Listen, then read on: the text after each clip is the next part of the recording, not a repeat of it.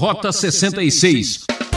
Veja, meu querido ouvinte, coisa interessantíssima. Davi pecou de maneira bárbara. Qual é a única saída para o pecado?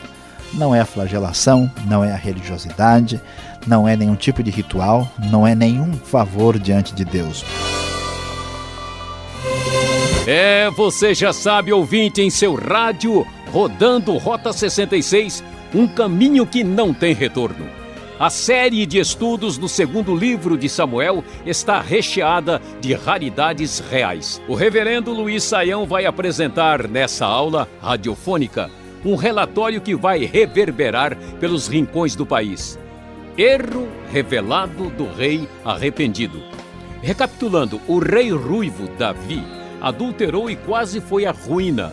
Agora no capítulo 12, recebe sem reservas a visita do profeta Ratã, não, digo, Natã, que, revoltado, mas com responsabilidade e coragem, coloca o dedo em riste e rasga o verbo.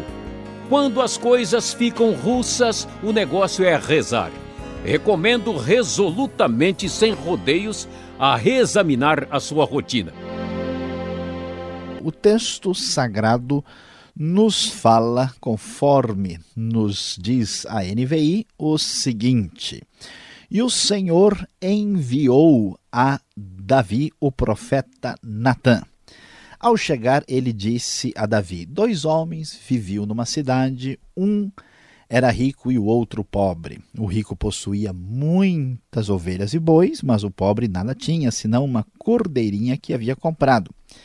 Ele a criou e ela cresceu com ele com seus filhos. Ela comia junto dele, bebia do seu copo e até dormia em seus braços.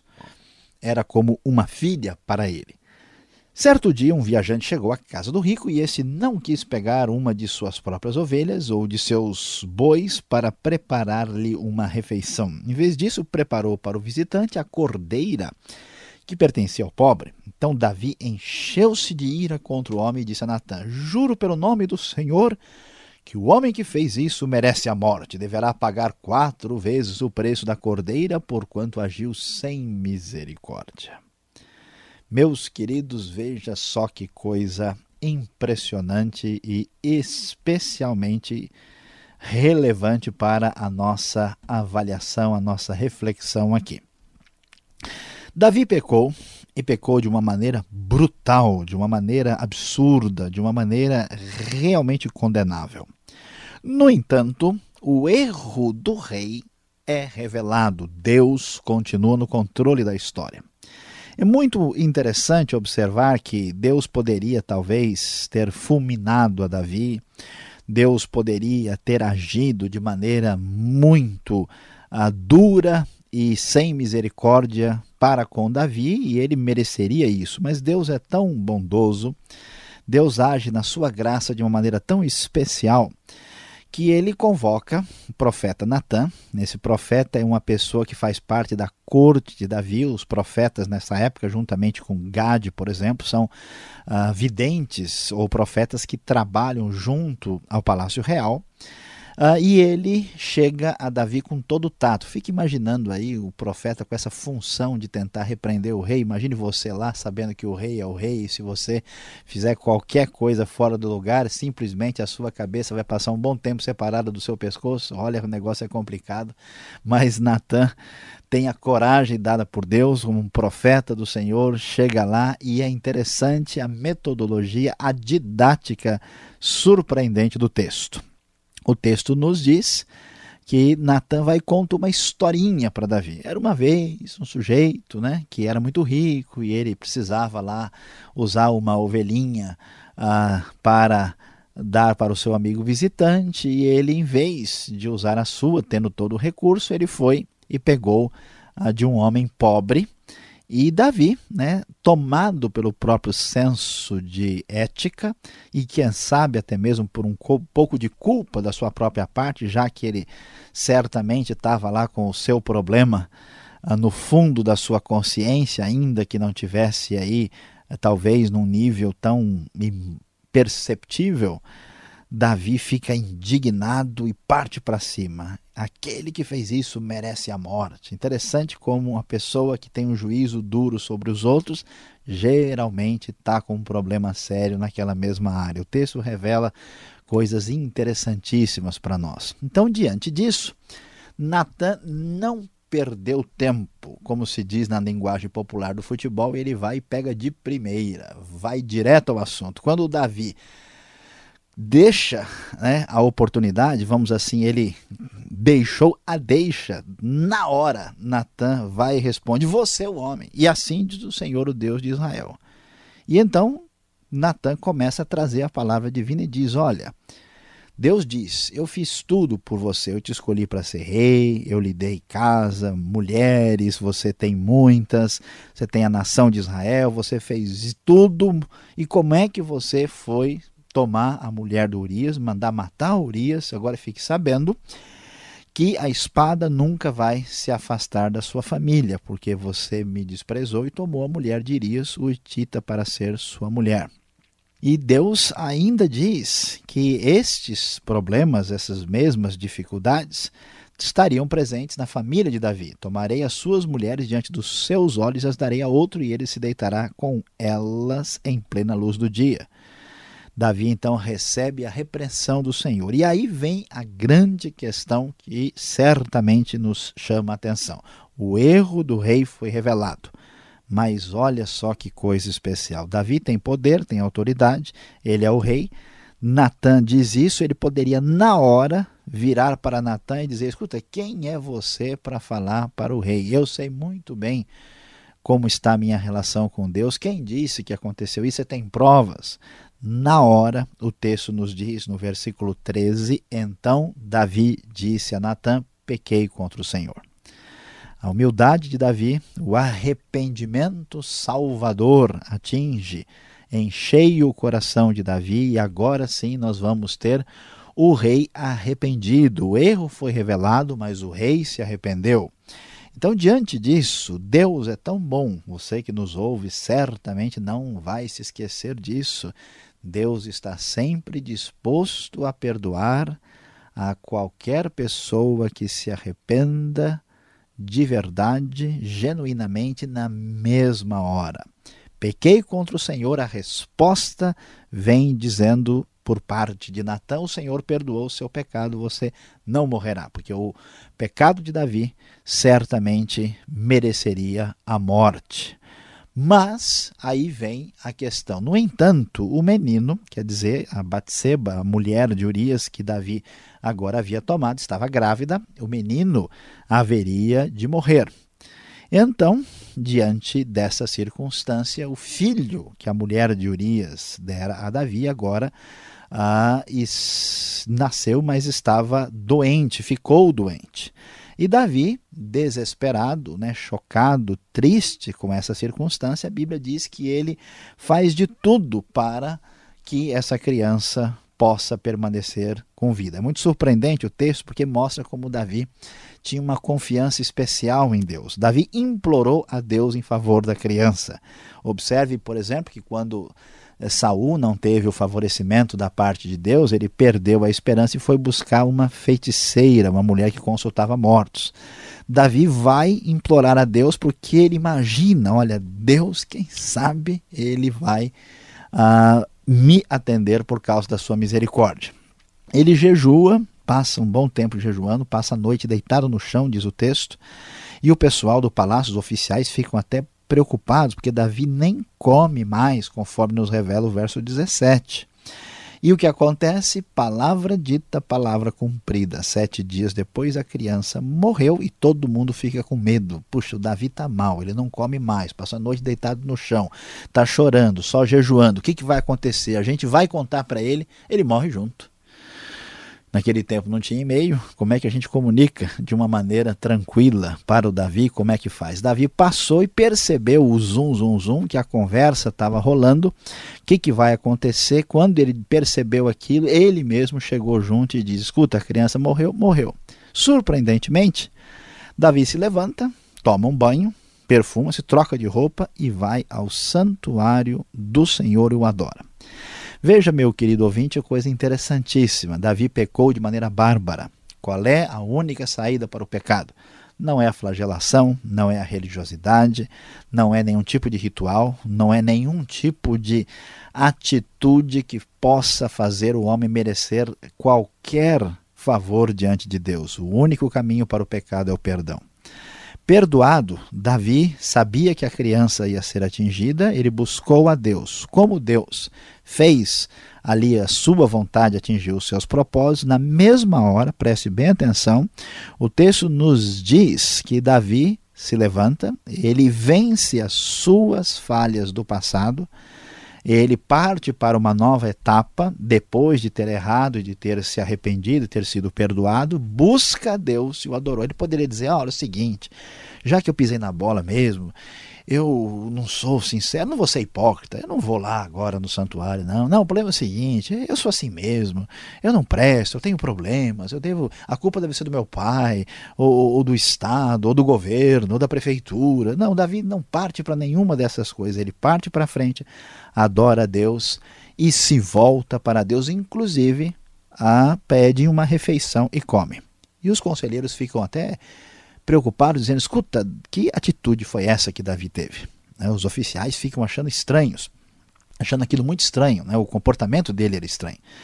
E ele diz: escuta, Davi, o que houve? Né? Enquanto a criança estava viva, né, você fez todo aquele escarcel, jejuou, fez de tudo, toda aquela situação particularmente é, diferente. Agora que a criança morreu, né, você está agindo dessa forma. Davi é muito claro: escuta, o negócio é o seguinte: será que eu tenho condições de trazer ela à vida? Enquanto ela estava viva, havia esperança. Agora eu sei que ela não vai voltar uh, para estar comigo. Portanto, ele vai adiante. E é tão interessante que o texto vai nos mostrar que depois disso, Davi vai conviver naturalmente com a sua mulher agora Batseba, que é a mulher do pecado, né, do seu erro. E o texto nos diz que ele teve um filho com ela, um outro filho no lugar daquele que havia morrido. E veja só que coisa. Meu querido ouvinte, você, espero que você esteja sentado aí. O nome desse filho foi Salomão, que veio a ser um grande rei de Israel depois. E o texto diz que o Senhor o amou e enviou o profeta Natã com uma mensagem a Davi e Natã deu ao menino o nome de Gedidias. Gedidias, uma palavra especial, que na língua original no hebraico significa extremamente querido por Deus, muito amado da parte de Deus.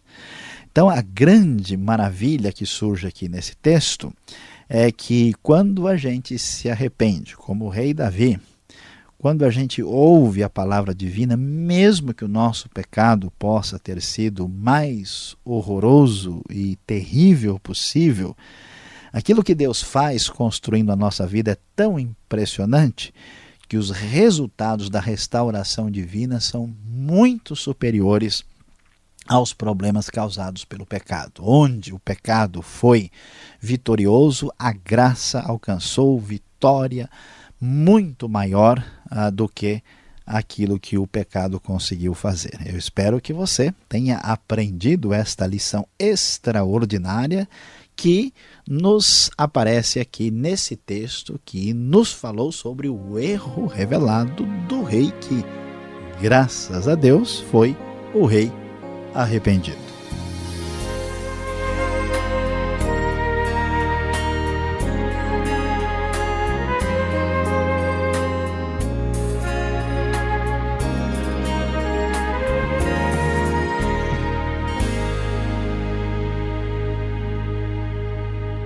Pequeno recreio.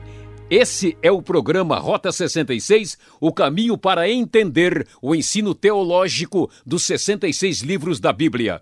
O professor Luiz Saião já retorna com as respostas às perguntas. O Rota 66 tem produção e apresentação de Luiz Saião, redação Alberto Veríssimo, locução Beltrão. Esta é a série de estudos no segundo livro de Samuel, destacando o capítulo 12. Nosso tema: Erro revelado do rei arrependido. Mande a sua cartinha e escreva. Caixa Postal 18.113, CEP 04626-970 São Paulo, capital. E-mail rota66 arroba transmundial.com.br numa realização transmundial. Retornando com as resoluções práticas.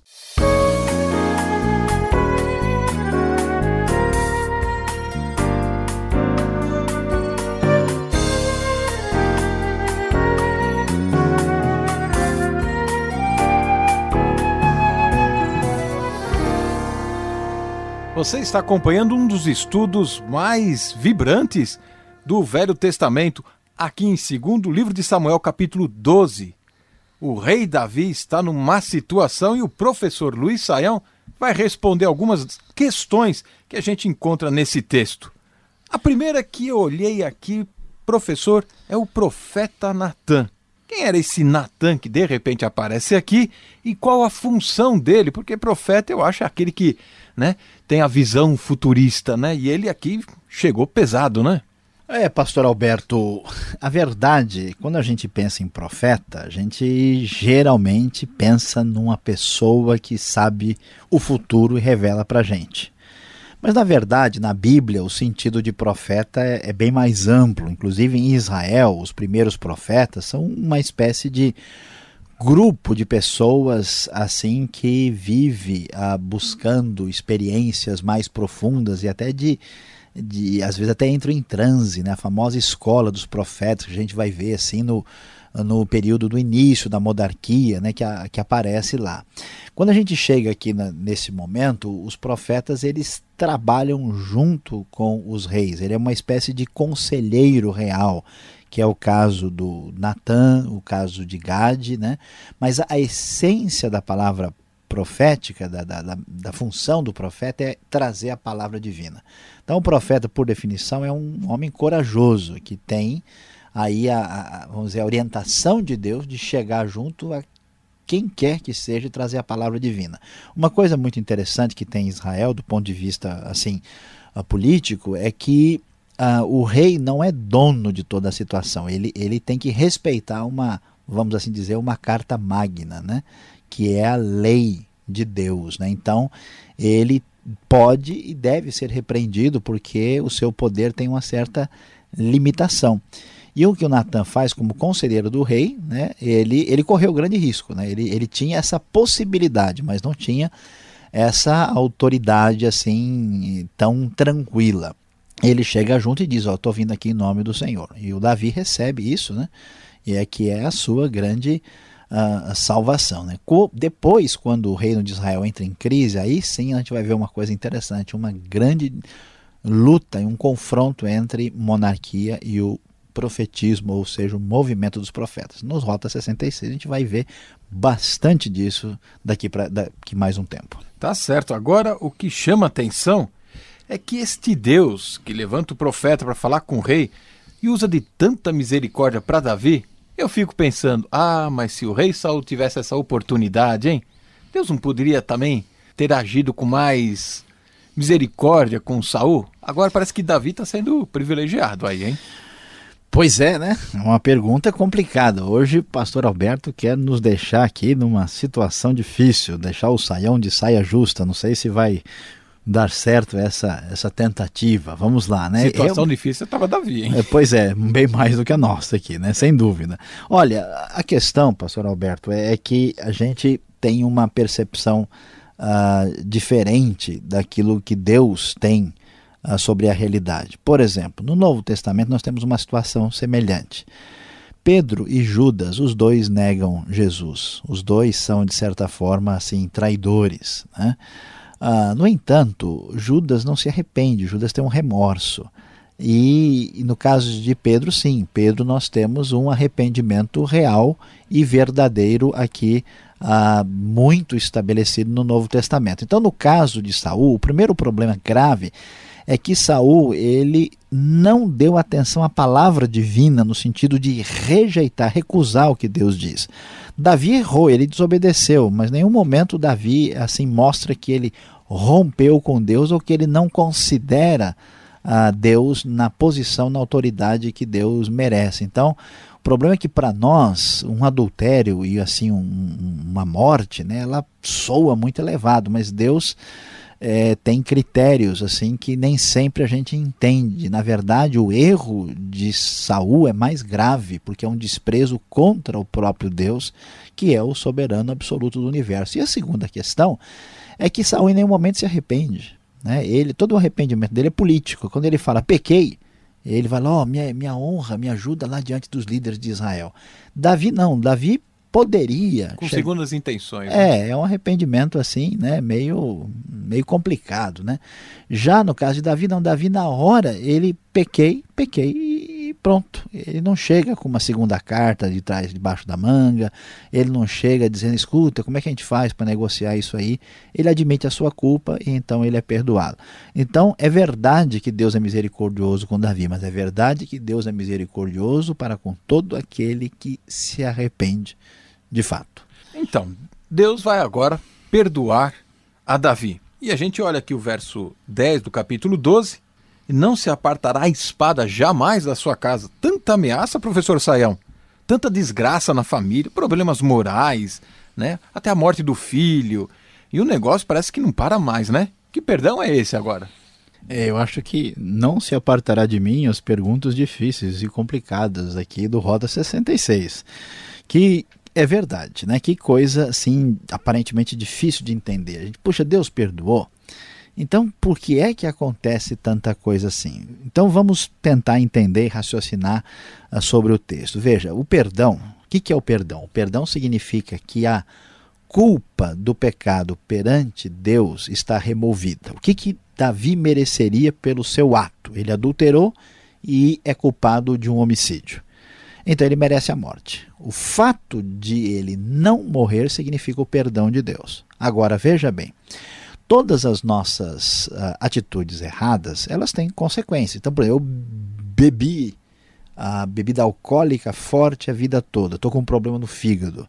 Se eu peço perdão, claro que Deus vai me perdoar, eu estou perdoado do meu pecado, mas meu fígado vai ter problema.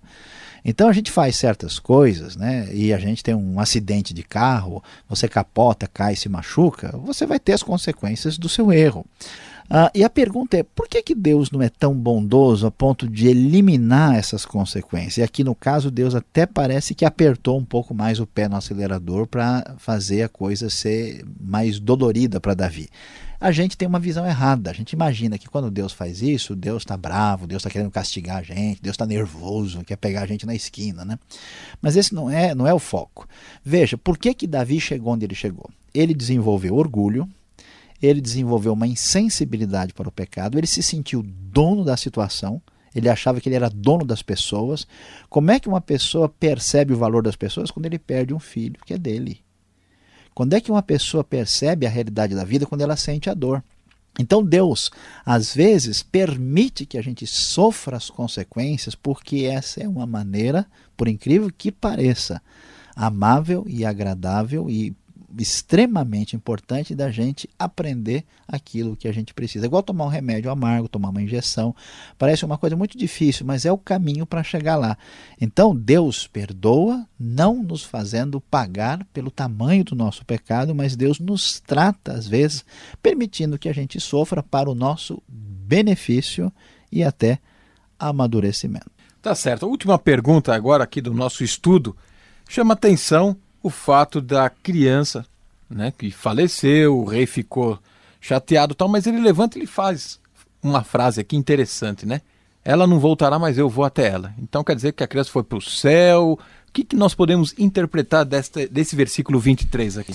É excelente pergunta e de fato muitas pessoas leem esse texto e, né, e imaginam o seguinte, né, quando Davi diz eu irei até ela, mas ela não voltará para mim, que quer dizer que a criança está no céu e que Davi vai para o céu também. Veja, não é isso que o texto está querendo ensinar. Por que, que não? Né? Na verdade, a Bíblia não decide inteiramente essa questão se todas as crianças vão para o céu ou não vão para o céu.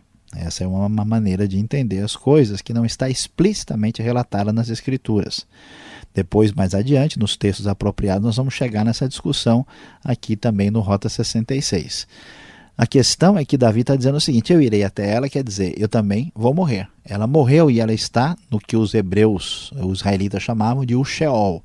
Ela está no mundo dos mortos. Ela passou para o lado de lá e eu vou para lá também. Mas o texto não entra em detalhes e não está discutindo nesse momento se essa criança está no céu, numa situação de bem-aventurança ou não. Não é essa a proposta do texto. Até porque esses detalhes, esses assuntos vão aparecer mais adiante na revelação bíblica. Às vezes a pessoa estuda a Bíblia, mas não sabe, né? Que a gente tem que entender a Bíblia historicamente. Né? Há certos textos que ainda estão tratando das coisas de uma maneira diferente, por exemplo, daquilo que nós temos no Novo Testamento, depois da vinda de Cristo, que são outros elementos teológicos e doutrinários que só aparecem posteriormente. Então é importante prestar atenção a esse detalhe. Ok, Sael, muito obrigado pela explicação. Você que está acompanhando esse estudo, fique ligado. Vem ainda em um minuto uma aplicação do estudo para você.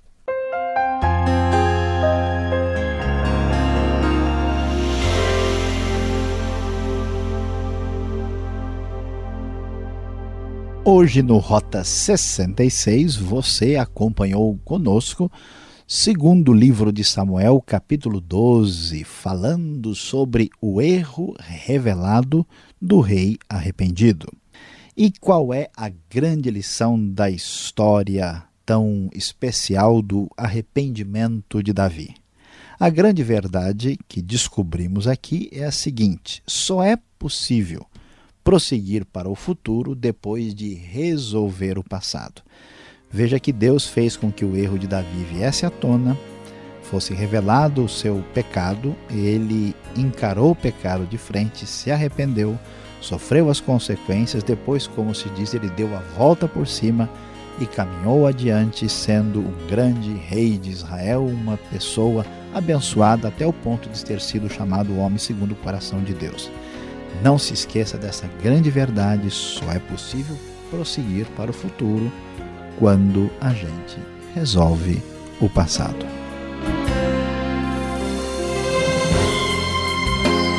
É, nosso tempo terminou e o Rota 66 acaba aqui. Marque essa sintonia e horário para acompanhar a continuação desse estudo sensacional. Na mesa de som, Paulo Batista. Mais informações no site transmundial.com.br e aquele abraço.